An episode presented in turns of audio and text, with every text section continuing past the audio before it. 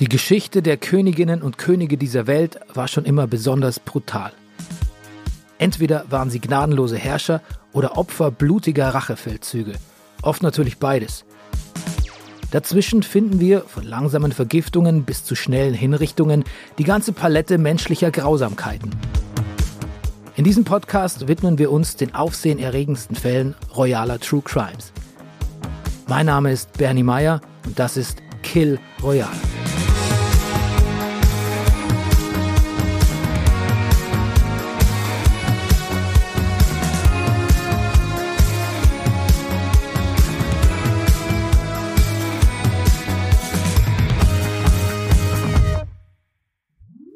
Kommenden drei Folgen beschäftigen wir uns mit einem der schillerndsten Royals, die jemals gelebt haben. Jemand, der bis heute eine sagenhafte Anziehungskraft hat und von vielen noch abgöttisch verehrt wird. Zumindest in meinem Heimatland Bayern. König Ludwig II. König von Bayern. Jetzt höre ich schon ein paar Leute in der hinteren Reihe stöhnen. Oh, der Schlösser-Typ. Oder sowas wie, der ist doch ertrunken. Oder Herr Meier, kann ich mal auf die Toilette? Aber bear with me. Wer die Geschichte von Ludwig II. nur rudimentär kennt, der hat ein wirklich aufregendes Biopic mit Krimi-Finale verpasst, mit harten Shutter Island-Vibes. Aber bevor wir soweit sind, schauen wir uns erstmal Ludwigs Leben genauer an. Am 25. August 1845 wird der kleine Otto Friedrich Wilhelm Ludwig auf Schloss Nymphenburg in München geboren. Sein Großvater, König Ludwig, hat am selben Tag Geburtstag und besteht deswegen darauf, dass auch der Boy Ludwig gerufen wird. Zudem ist der 25. August auch der Todestag des heiligen Ludwig. Und als Opa Ludwig als Taufpate dann noch einwirft, dass sein Taufpate ja der Sonnenkönig Ludwig der 14. sei, ist das Ding geritzt. Und damit die Ludwig-Serie nicht abreißt und der Opa vermutlich endlich Ruhe gibt, wird der junge Ludwig künftig nur noch Ludwig genannt. And everybody's happy. Ludwig wächst in einigermaßen liebevollen Verhältnissen auf, wenn man das in solchen Kreisen überhaupt sagen kann.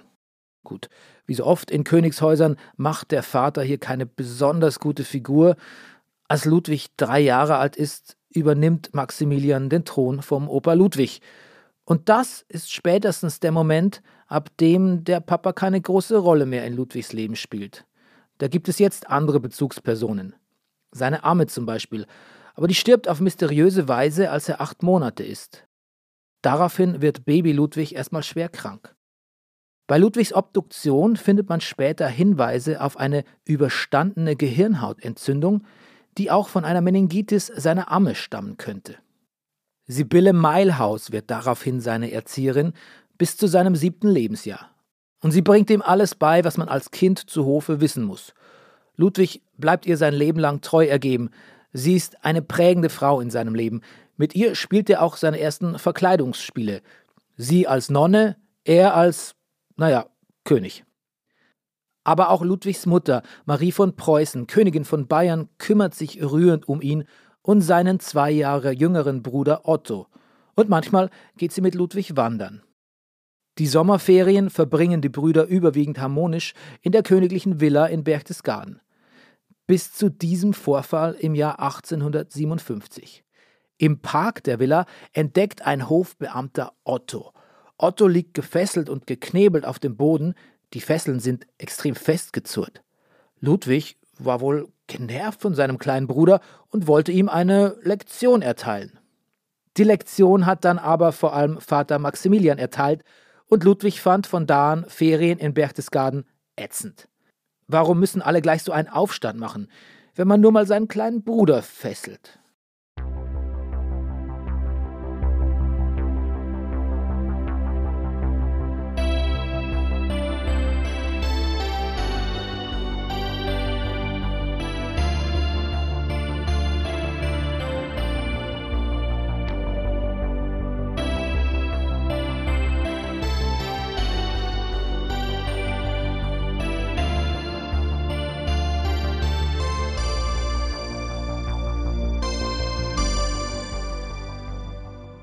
Als ich zu Beginn meinte, dass Ludwig II. bis heute eine große Anziehungskraft, ja sogar eine Fanschar hat, dann war das keineswegs übertrieben. Wer heute ein Buch über Ludwig, den sogenannten Kini, schreibt, darf nicht zu kritisch sein, sonst kann er was erleben. Ja, ich kann mich noch an eine Lesung erinnern, die ich hatte in, ich glaube in Altötting war das. Und da gab es also in der Buchhandlung anschließend nach meiner Lesung gab es also äh, fast schon tumultartige Auseinandersetzungen. Also Leute haben mich wild angeschrien und sind mich angegangen und haben also gesagt, was ich mir denn einbilde, so über den König zu schreiben. Eine ähnliche äh, Situation gab es in Füssen, wo ich auch mal eine Lesung hatte und da gab es also auch wilde Auseinandersetzungen und das habe ich noch nie erlebt mit keinem anderen Buch, dass ich so persönlich nach einer Lesung äh, angegangen wurde. Und Komischerweise gab es dann im Raum die Leute, die äh, das Buch ganz furchtbar finden und die natürlich auch den Autor ganz furchtbar finden und mich wild beleidigt haben. Und im gleichen Raum gab es eine Gruppe, die war meistens identisch groß, von Leuten, die mir beisprangen und die sagten also, wie wunderbar dieses Buch sei und dass ich mich nicht unterkriegen lassen soll und so. Das erzählt uns Oliver Hilmes. Hilmes ist unter anderem Historiker, hat studiert in Marburg, in Potsdam und an der Sorbonne in Paris. Wenn er gerade keine seiner gefeierten Biografien schreibt, arbeitet er als Publizist und Kulturmanager. Im Moment ist er Kurator und Dramaturg bei den Berliner Philharmonikern, deren Magazin er auch als Chefredakteur betreut. Für uns ist er so interessant, weil er eine der besten und modernsten Biografien über Ludwig geschrieben hat. Ludwig II., der unzeitgemäße König. Nur, warum schreibt man über jemanden, über den schon Hunderte vor einem geschrieben haben? Ja, es gibt ganz viele Bücher und ganz viele absurde Bücher und ganz viele, die eher so in den Bereich der Folklore, des Lokalkolorits, der Histörchen und Anekdotensammlungen gehören. Aber eine vollumfängliche Lebensbeschreibung, also von der Wiege bis zur Bahre, wie man so schön sagen würde, die existierte nicht. Es gab natürlich ganz wichtige historische Facharbeiten zu bestimmten Aspekten in seinem Leben und andere arbeiten mehr, aber eben diese vollumfängliche und vor allen Dingen auch gut lesbare Biografie, die gab es nicht. Und das ist mir übrigens auch genauso wichtig, gut lesbar zu schreiben. Insofern habe ich da auch einen gewissen literarischen Anspruch, denn ich sehe mich eben nicht nur als Historiker, sondern eben auch als Schriftsteller. Yes, der Hilmes ist unser Mann. Deswegen frage ich ihn auch direkt nach Ludwigs Vorbildern. Oder besser gesagt, wer den größeren Einfluss auf ihn hatte. Sein Vater oder sein Großvater? Also ich glaube, der Großvater war eben so, dieses, so ein Original, wie ich es auch geschrieben habe, so ein Typ, der äh, den Sinnen sehr zugewandt war, sehr lebensfroh, hatte ja auch diese äh, Affäre, äh, die ihm ja auch am Ende den, den Thron gekostet hat und war einfach so ein, vielleicht auch ein bisschen draufgängerischer Typ, währenddessen der Vater etwas verschroben vielleicht war, eher der Typ Wissenschaftler in seiner Kammer, in sich gekehrt, war kein Volkstribun, ja, und das waren eben so diese beiden sehr unterschiedlichen Vater- und Großväterfiguren in seinem Leben. Und vor allen Dingen bei Ludwig ist natürlich das ganz große Problem, er hatte nicht die Zeit an seinen Verwandten sich zu orientieren, sich an seinem Großvater oder sich an seinem Vater zu orientieren, daran zu reifen, die eigene Position zu finden, den eigenen Weg zu finden, weil er einfach durch den frühen Tod seines Vaters viel zu früh auf den Thron gekommen ist. Mhm. Denn das ist ja das Interessante am dynastischen Prinzip. Wenn das dynastische Prinzip funktioniert, dann hat ja der Thronfolger ganz viel Zeit, um sich auf das vorzubereiten, was auf ihn zukommen wird. Man muss sich natürlich jetzt nicht so viel Zeit nehmen wie Prince Charles, äh, der jetzt schon irgendwie seit 50 Jahren auf den Thron mhm. wartet mhm. und seiner Mutter sich natürlich, was wunderbar ist, bester Gesundheit erfreut. Aber normalerweise hat das dynastische Prinzip natürlich funktioniert das. In diesem Fall, über den wir gerade reden, Ludwig II, hat es nicht gut funktioniert, weil er kam als im Grunde als Teenager kam er auf den Thron und ihm fehlte einfach die Zeit, sich vorzubereiten. Die Affäre vom Opa, von der Hilmes gerade sprach, war übrigens die mit der Hochstaplerin Lola Montes und ist fast einen eigenen Podcast wert. Aber zurück zu Ludwig. Der Vater tot, Ludwig zu früh auf dem Thron? Was war da los?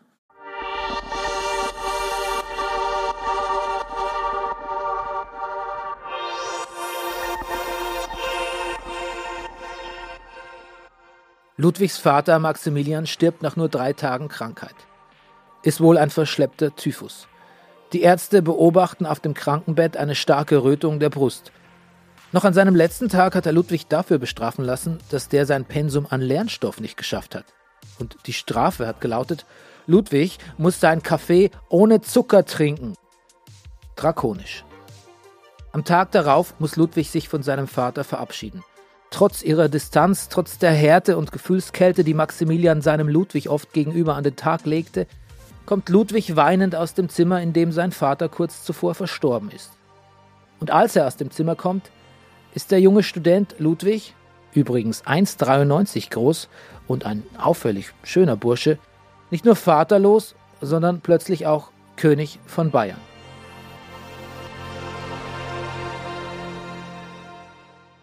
Das wirft natürlich alles durcheinander. Niemand hat Ludwig ordentlich darauf vorbereitet. Aber mit einem Mal hat dieser junge Lad, der noch nie irgendwo für irgendwas bezahlt hat, die Verfügungsgewalt über ein riesiges Vermögen, über Staatskassen und ein ganzes Land. Wie geht man mit sowas um? Es ist zunächst eine Bürde, weil sie natürlich auch überraschend kommt, äh, die Bürde, und wie ein Naturereignis auf ihn fällt, wie ein schlechtes Wetter auf ihn fällt. Er konnte sich nicht darauf vorbereiten. Wir sprachen schon darüber. Das dynastische Prinzip hat hier nicht funktioniert, ja, weil er einfach zu jung auf den Thron gekommen ist. Aber er hat ja dann zur gleichen Zeit relativ schnell seine Gestaltungsmöglichkeiten erkannt. Dass es Möglichkeiten gibt, die ihm exklusiv als König zustehen, um sich hm. auszudrücken. Und die hat er dann genutzt, zum Beispiel ganz zu Beginn ja schon ganz schnell die Förderung Richard Wagners die Verpflichtung Wagners äh, nach München. Das war natürlich Ausdruck seines, ähm, seiner Gestaltungsmöglichkeiten, die er von heute auf morgen bekommen hat. Und natürlich auch die Bautätigkeit in den späteren Jahren. Ähm, das war natürlich auf der Habenseite. Gut. Erstmal hat sich Young Ludwig erschrocken. Aber dann wird aus, ach du Scheiße, ich soll jetzt allein ein ganzes Land regieren, sehr schnell, Moment mal, ich kann ja alleine ein ganzes Land regieren. Splendid. Denn Ludwig erkennt auf einmal all die Möglichkeiten, die das einem jungen Schöngeist bietet. Und so tut er das, was jeder machen würde, der an seiner Stelle wäre. Er lädt sich mit Richard Wagner erstmal seinen liebsten Popstar zu sich ein. Und das ist gar nicht so einfach, denn Wagner, naja, der ist so ein bisschen auf der Flucht. Ludwig lässt Wagner einen Ring schicken. Nicht den der Nibelungen, aber mit einem Rubin drin. Bis der Gesandte Ludwigs Richard Wagner in Stuttgart endlich aufspürt und überzeugen kann, dass das kein Trick seiner Gläubiger ist, vergeht allerdings einige Zeit. Aber dann klickt's zwischen den beiden, zumindest schriftlich. Es entsteht eine intensive und heftig schwärmerische Brieffreundschaft zwischen dem Komponisten und dem König, die immerhin einen Altersunterschied von 32 Jahren trennt. Aber da gibt es natürlich genug Dinge, die verbinden. Nicht wahr, Herr Wagner? Zarte Zeilen zwischen Ludwig und Richard.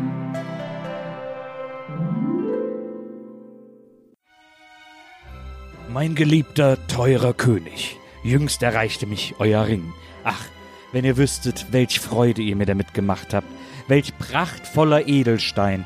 Und ich muss sagen, er erreichte mich zum denkbar günstigsten Zeitpunkt. Deswegen Habt Dank, Majestät. Er wird mir mit Sicherheit beste Dienste erweisen.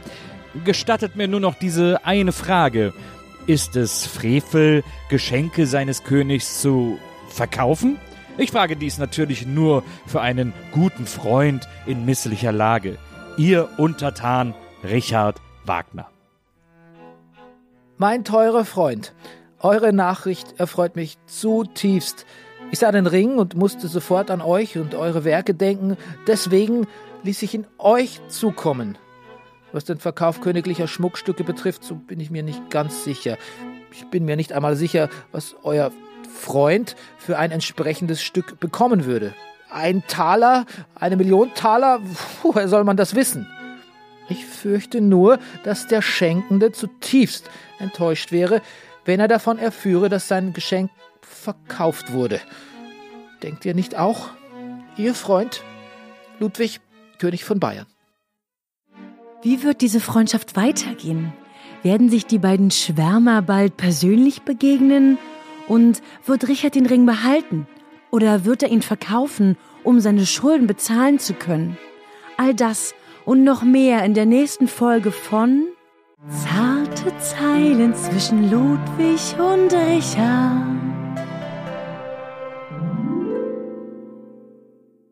Allerbestes Soap-Material.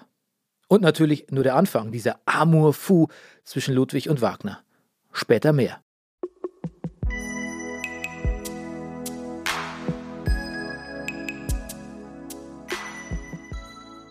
Wenn man heutzutage von König Ludwig II. spricht, dann kommen den meisten Menschen natürlich als erstes drei Dinge in den Sinn. Schlösser, Schlösser und Schlösser. Ludwig ist bis heute bekannt für seinen ausschweifenden Baustil. Was auch immer er errichten lässt, es muss im Ludwig-Style gebaut werden. Der eigentlich gar kein eigener Style ist, sondern eine Art Best-of aller Schlösser und Burgen der Weltgeschichte. Schon als Kind habe Ludwig mit Bausteinen die schönsten Schlösser designt, sagt man. Und als er plötzlich König ist, baut er die ganzen Sachen einfach in echt. Das ist natürlich nicht so ganz billig. Wie also hat er das finanziert? Also der Ludwig hat, wie sein Vater und wie sein Großvater und wie es auch, glaube ich, in allen Monarchien der Welt bis heute so gehandhabt wird, er bekommt eine bestimmte Summe zur Erledigung seiner Dienst- und Amtspflichten. Und diese Summe, äh, die hieß in Bayern damals die Zivilliste. Das war also im Grunde ein Budget, eine Kasse, über die er denn frei verfügen kann, die ihm von Staatswegen zur Verfügung gestellt wird. Und diese Zivilliste, das ist dann das Geld, das er ausgeben kann. Er muss natürlich aus dieser Zivilliste ganz viele Positionen begleichen, oder bestimmte Ausgaben finanzieren für den Erhalt bestimmter Gebäude, für die Bezahlung bestimmter Mitarbeiter. Das heißt, es geht schon mal ein ganz großer Teil, ist durch fixe Positionen abgedeckt. Aber was übrig bleibt aus dieser Schatulle, kann er natürlich nach Gutdünken ausgeben. Und so hat er es dann auch gemacht. Das heißt, wenn in den späteren Jahren von einer Verschuldung oder von einer Verschuldungskrise die Rede war, dann war nicht das Land Bayern oder das Königreich Bayern als Staat verschuldet, sondern verschuldet war die Zivilliste. Das heißt, verschuldet war de facto die Privatpersonen. Äh, Ludwig II. Äh, deshalb stimmen also diese Gerüchte, dass also der König durch seine Bauwut, durch seine angebliche Bauwut, das Königreich Bayern in den Konkurs getrieben habe, ist völliger Unsinn. Das Königreich Bayern war nicht verschuldet, sondern die Zivilliste war verschuldet. Zur Wahrheit gehört natürlich auch, dass das Geld, das in der Zivilliste ähm, ihm zur Verfügung steht, natürlich letztendlich aus öffentlichem Geld, aus Steuereinnahmen, aus Steuergeldern äh, finanziert wird. Okay, heute würde man sagen, da gab es ein Budget für. Und das braucht der Ludwig auch, denn die Schlösser, die er sich ausmalt, sind alles andere als handelsübliche Bauten. Das ist State of the Art. Oder besser gesagt, da Ludwig ja König ist, Art of the State. Die enorme Modernität der Bauten, das technische Raffinement, was er da betrieben hat, und zur gleichen Zeit natürlich die ästhetische Verkleidung. Das heißt also, wenn Sie sich das Schloss Neuschwanstein anschauen, das ja im Grunde ein Hightech-Schloss ist. Oder das Schloss Herrenchiemsee, ebenfalls ein Hightech-Schloss, das, man könnte es spöttisch sagen, in einer Art Plattenbauweise entstanden ist. Das heißt, man hat eben äh, natürlich jetzt nicht mit Platten gearbeitet, wie man das heute vielleicht bei den Plattenbauten sieht, sondern man hat natürlich da gemauert und es wurde dann eben verkleidet in dem Stil, den man brauchte. Es wurden Aufzüge eingebaut, es gab Heizungen, es gab ähm, im Prinzip die Technik der 1870er, 80er Jahre war in diesen Schlössern bereits drin und zur gleichen Zeit führen diese Schlösser ästhetisch in eine ganz andere Epoche zurück, ja, also in das Hochmittelalter oder in, in ferne Länder, ja. Das ist schon irgendwie faszinierend. Äh, diese, also Ludwigs Affinität und Ludwigs Aufgeschlossenheit für die technische Moderne, da war er wirklich ein Kind seiner Zeit, da war er ein, ein, eine Person der zweiten Hälfte des 19. Jahrhunderts und zur gleichen Zeit eben die ästhetische Camouflage. Schon erstaunlich, was da alles drin verbaut ist. Hightech. Heute würde man wohl Smart Schloss dazu sagen. Ja, ja, es gab elektrisches Licht, es gab Heizungen, es gab geheime Treppen, die also für die äh, Dienstleute äh, äh, vorgesehen waren, damit sie also möglichst schnell von dem einen Ort zum anderen kommen konnten. Das heißt, man hat sich auch ganz genau überlegt, wie so ein Schloss funktionieren kann. Im Grunde waren es begehbare Theaterkulissen. Denn das ist ja die Funktion dieser Bauten gewesen. Es waren ja keine Schlösser, die der Repräsentation dienen sollten, die der Herrschaftsausübung dienen sollten. In keinem dieser Schlösser, die er gebaut hat, also wenn Sie jetzt nur an Herren Chiemsee oder Neuschwanstein zum Beispiel denken, hat ja irgendein dynastisches Event stattgefunden. Es gab keine Hoftafeln, es gab keine, es, es, es, die, die, die, diese Schlösser waren auch für die Bevölkerung nicht zugänglich. Das heißt, sie sollten auch nicht gezeigt werden. Das ist ja auch eigentlich eine Aufgabe von dynastischem Herrschen, dass man sich zeigt, ja. Das alles hat nicht stattgefunden und sie waren im Grunde begehbare Theaterkulissen. Eine der wildesten Bauten König Ludwigs ist sicher der Wintergarten auf der Münchner Residenz. Da er in den späten Jahren so ungern in der Stadt war, hat er versucht, sich dort eine Art Refugium zu errichten. Und dieser Wintergarten ist eine Parallelwelt über den Dächern von München. Man kann sogar sagen, ein Holodeck des Königs, eine Fantasiewelt, in die er sich zurückzieht, wenn ihm die echte wieder zu sehr auf die Nerven geht. Und was die Menschen, die da mal rein durften, alles berichten. Auf eine Wand ist ein Himalaya-Bergmassiv gemalt. Es gibt Palmen, tropisches Klima, eine Tropfsteinhöhle und mittendrin sogar einen künstlichen See mit Fischen und einer ausgeklügelten Mechanik, die für einen künstlichen Wellengang sorgt. Der See ist unfassbare 269 Quadratmeter groß. Und das in einem Wintergarten mitten in München, über den Dächern von München. Gut, doof ist, dass der See ein Leck hat. Und wer, wie zum Beispiel der königliche Residenzkoch, das Pech hat, ein Zimmer unter dem Wintergarten zu bewohnen, der kann schon mal mit Regenschirm schlafen. Und was muss das für ein Anblick gewesen sein? Der König von Bayern, der sich auf einem kleinen Boot über den See gondeln lässt, umrahmt von Schwänen und Pfauen zu Land. Es gibt sogar einen Papagei, dem Ludwig die Floskel Guten Tag beigebracht hat. Guten Tag. Nur zwei Items werden Ludwig von seinem Hofgartenmeister wieder ausgeredet: Gazellen und ein Babyelefant. Aber viel merkwürdiger hätten die den Ort auch nicht mehr gemacht. Zarte Zeilen zwischen Ludwig und Richard.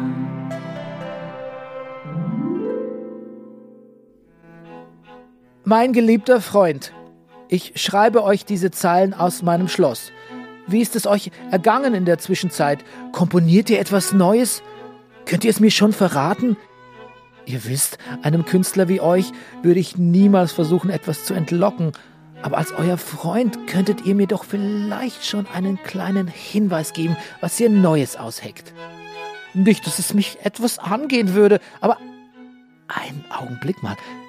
Ich bin doch euer König und als solcher seid ihr mir zur Auskunft darüber verpflichtet, was euer Komponistenherz so verfasst. Ich bin mir sogar sehr sicher, dass es entsprechende Gesetze in unserer Verfassung gibt.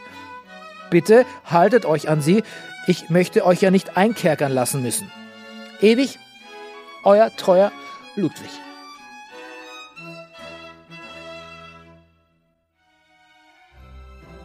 Mein erhabener, innig geliebter König, ihr erlebt mich einigermaßen überrascht.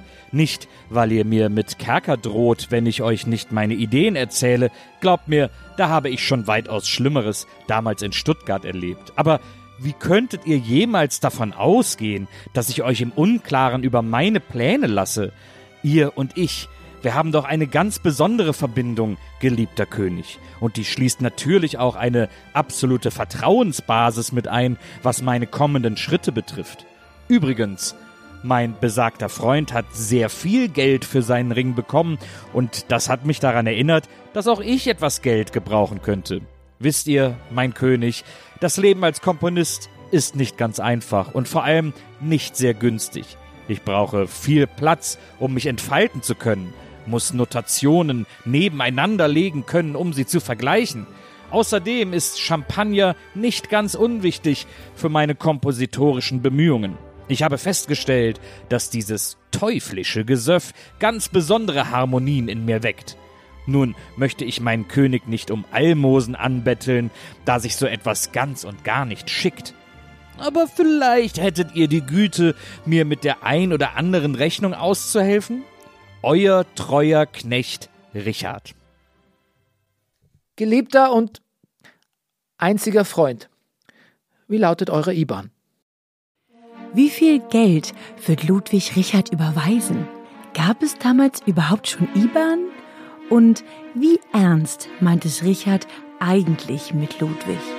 Das und mehr in der nächsten Folge von Zarte Zeilen zwischen Ludwig und Richard. Puh, zur nächsten Folge unserer Wagner-Ludwig Soap kommen wir noch. Aber schauen wir uns mal die Beziehung zwischen König Ludwig II. und Richard Wagner im historischen Detail an. Wagner war Ludwigs absoluter Lieblingskomponist. Mit 16 sieht der junge König zum ersten Mal den Lohengrin und Tannhäuser und ist sofort Feuer und Flamme. Dieses Überdramatische, das Wagner auszeichnet und das schon fast Campige des Lohengrin, man weiß gar nicht so recht, was Henne und was Ei ist. Ludwigs Vorliebe für Kitsch oder Ludwigs erstes Mal Lohengrin. Als er dann König wird, nutzt er seinen Einfluss, um Wagner quasi für seine ästhetischen Vorlieben einzuspannen. Und Wagner profitiert von Anfang an von dieser Freundschaft. Er bekommt eine Wohnung vom König gestellt, sündhaft teure Geschenke, jede Menge Cash, es lebt sich einfach ganz vorzüglich im Windschatten des Königs von Bayern. Außerdem darf Richard Wagner sich sogar ein bisschen in die Politik einmischen, auch wenn Ludwig nicht immer auf ihn hört. Es könnte alles so schön und einfach sein, wäre da nicht Cosima. Cosima von Bülow, Tochter von Franz Liszt und eigentlich Ehefrau von Hans von Bülow. Sie und Richard verlieben sich ineinander und sie folgt ihm nach München, gibt sich dort als seine Sekretärin aus, um in seiner Nähe bleiben zu können. Und ab da wird die ganze Geschichte irgendwie für alle Beteiligten unangenehm, weil niemand mehr mit offenen Karten spielt. Ja, natürlich. Also das ist einerseits ist das Faktum, dass er natürlich ähm, äh, sehr profitiert hat von diesem König. Also der Ring des Nibelungen, diese große Operntetralogie wäre ohne Ludwig nicht vollendet worden und äh, der Parsival wahrscheinlich niemals komponiert worden und und und so weiter. Ja, letztendlich war Ludwig natürlich auch der Stifter also ungewollt, der Stifter der Ehe von Cosima und Richard Wagner, ja. Das heißt also, das Zusammenwirken dieser beiden Männer war natürlich enorm, ja.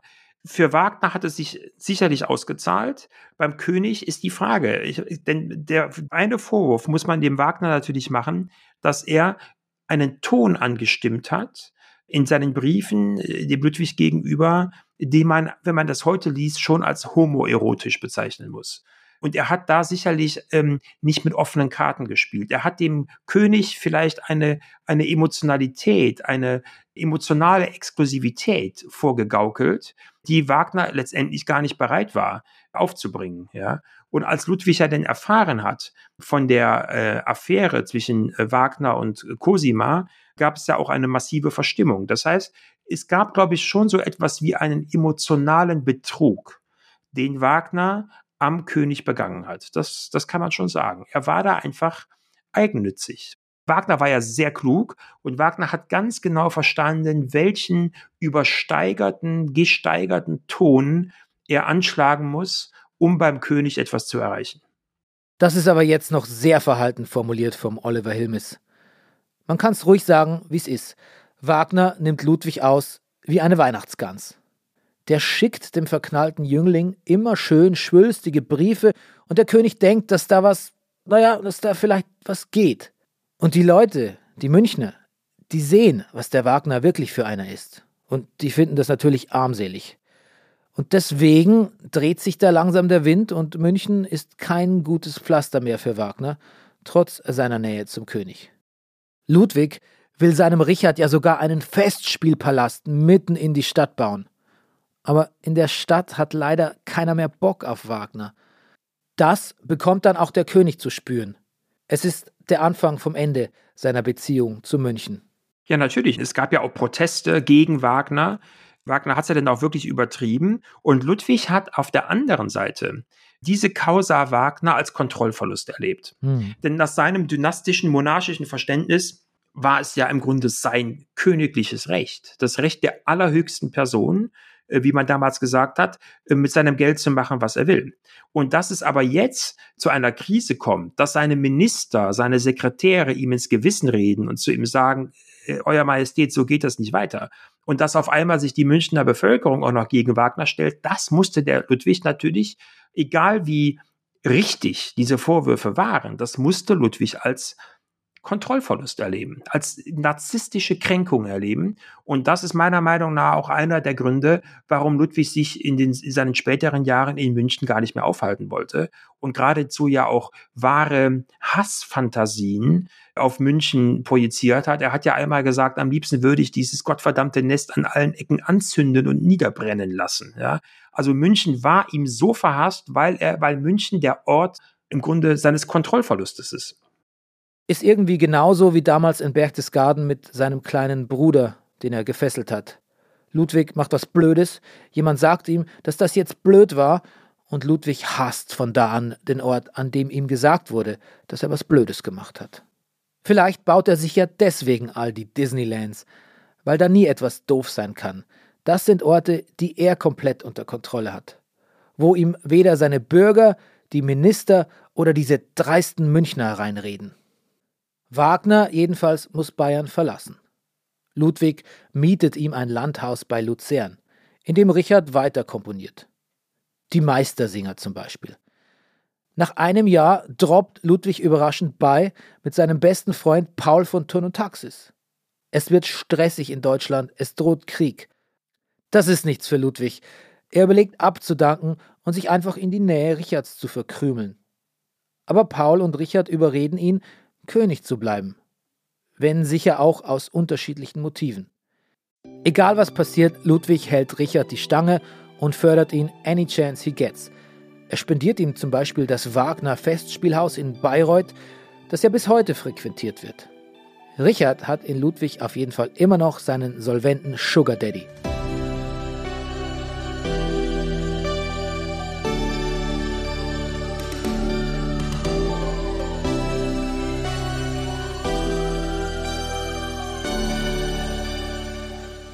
Apropos Sugar Daddy. Wir haben jetzt so viel über die schwülstigen Briefe von Wagner an Ludwig gehört und wie sehr der darauf abfuhr. Aber bedeutet das etwa, also ich meine, kann es sein, dass, also ich will jetzt nicht, dass ältere Königsfans aus Bayern in Ohnmacht fallen, aber war Ludwig eventuell schwul? Jetzt mal im Ernst.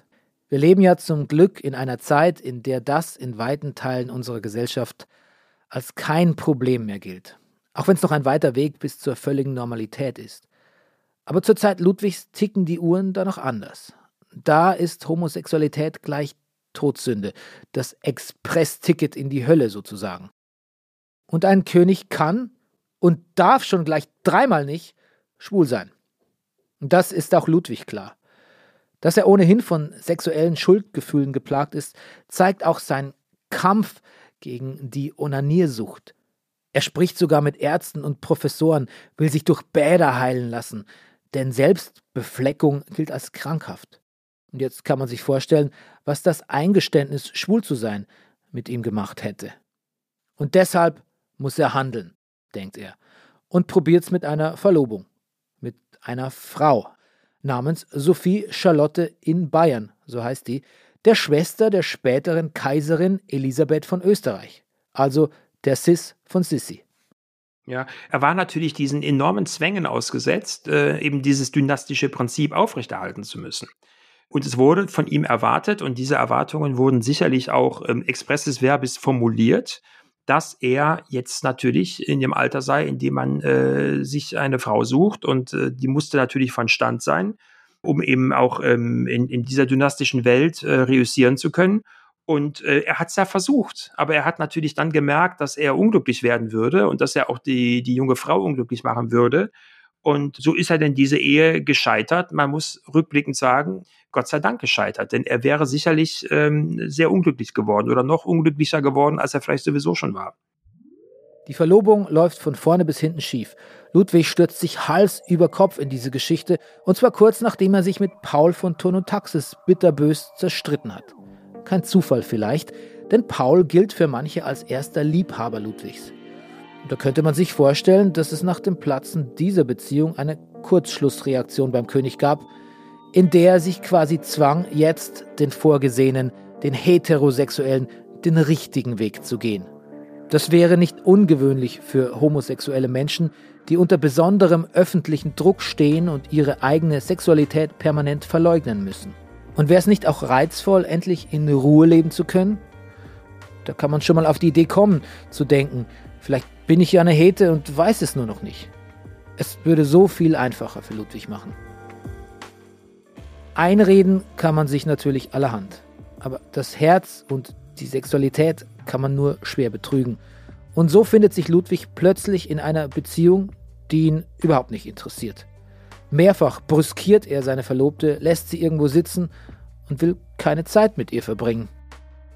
Aber auch Sophies Herz ist gebrochen, allerdings nicht wegen Ludwig.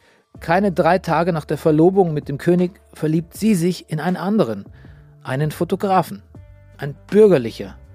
Aber auch hier verbotene Liebe.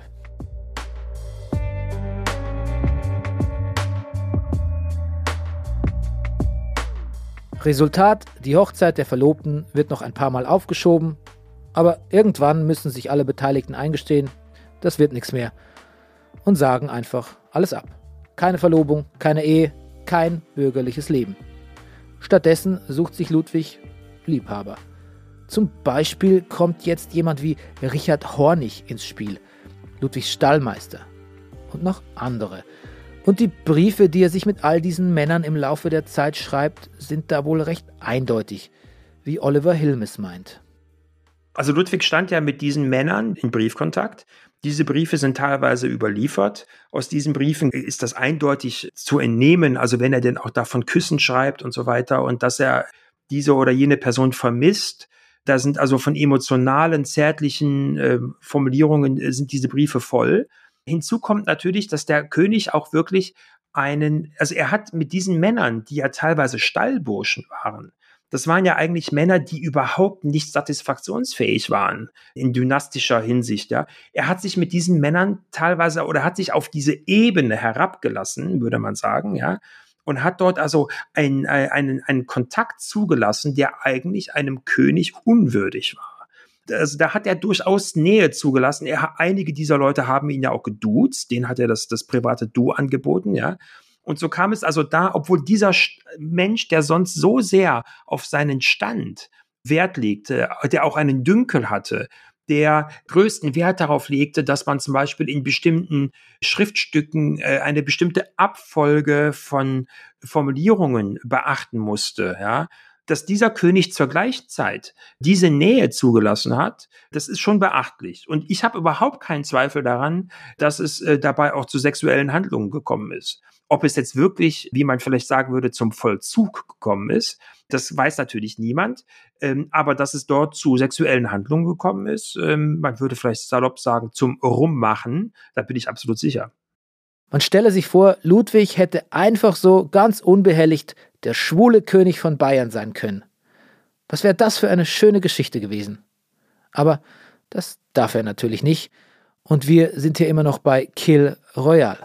Nein, wir sind bei Zarte Zeilen zwischen Ludwig und Richard. Ein und all, Inbegriff meiner Seligkeit. Ach, wie ist mir weh ums Herz. Ich denke, dass nur noch du mich verstehen kannst. Deine zarte Künstlerseele ist meiner verwandter, als mein eigen Fleisch und Blut es jemals sein könnte. Ich weiß nicht ein noch aus. Ich möchte lieben, ich möchte geliebt werden, aber mein Begehr ist falsch vor Gottes Gnaden. Doch kann ich nicht anders. Das Weib, es entfacht nichts in mir. Was soll ich nur tun? Alles in mir sehnt sich nach dem Griff eines Adonis, aber selbst dieser Gedanke scheint mir näher an der Sünde als am Glück. Sag, geliebter Freund, geht es dir zufällig ähnlich? Kannst du verstehen, was ich fühle? Ich weiß um deine Sensibilität. Bitte, ermutige meine Seele. Sag du mir, dass ich nicht alleine bin. Bis in den Tod. Ludwig. Mein hochgeliebter, angebeteter König und Freund. Ja, das ist in der Tat alles sehr bedauerlich. Sagt, hättet ihr noch mal 10.000 Gulden für mich? Ich bin da gerade etwas knapp bei Kasse. Dieses Gemälde von mir war doch etwas teurer in der Anschaffung als gedacht. Das wäre toll. Oh, wie fehlt ihr mir, mein Herz, ihr treues Eigen, Richard. Wird Ludwig Richard erneut Geld senden? Wird Ludwig endlich einsehen, dass Richard ihn nur ausnimmt? Und was hat es mit diesem Gemälde auf sich? All das und mehr in der nächsten Folge von Zarte Zeilen zwischen Lud. Ja, ist jetzt auch mal gut hier mit dieser komischen Briefesoap. Ja, das haben wir jetzt durch das Thema. Was jetzt passiert, ist sehr interessant. Ludwig wird zum Drini. Er erfindet den Lockdown quasi lange vor Corona. Er will nur noch so wenig wie möglich mit Menschen zu tun haben. Und das ist die perfekte Ausrede für seine Gegner. Die haben ihn jetzt da, wo sie ihn haben wollen, isoliert, mit dem Rücken zur Wand.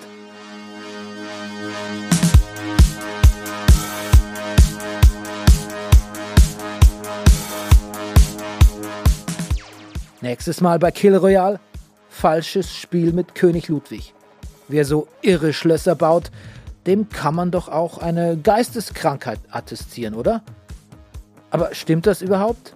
Oder kommt die Diagnose nur sehr gelegen, um Ludwig loszuwerden? Und ist sie am Ende sein Todesurteil?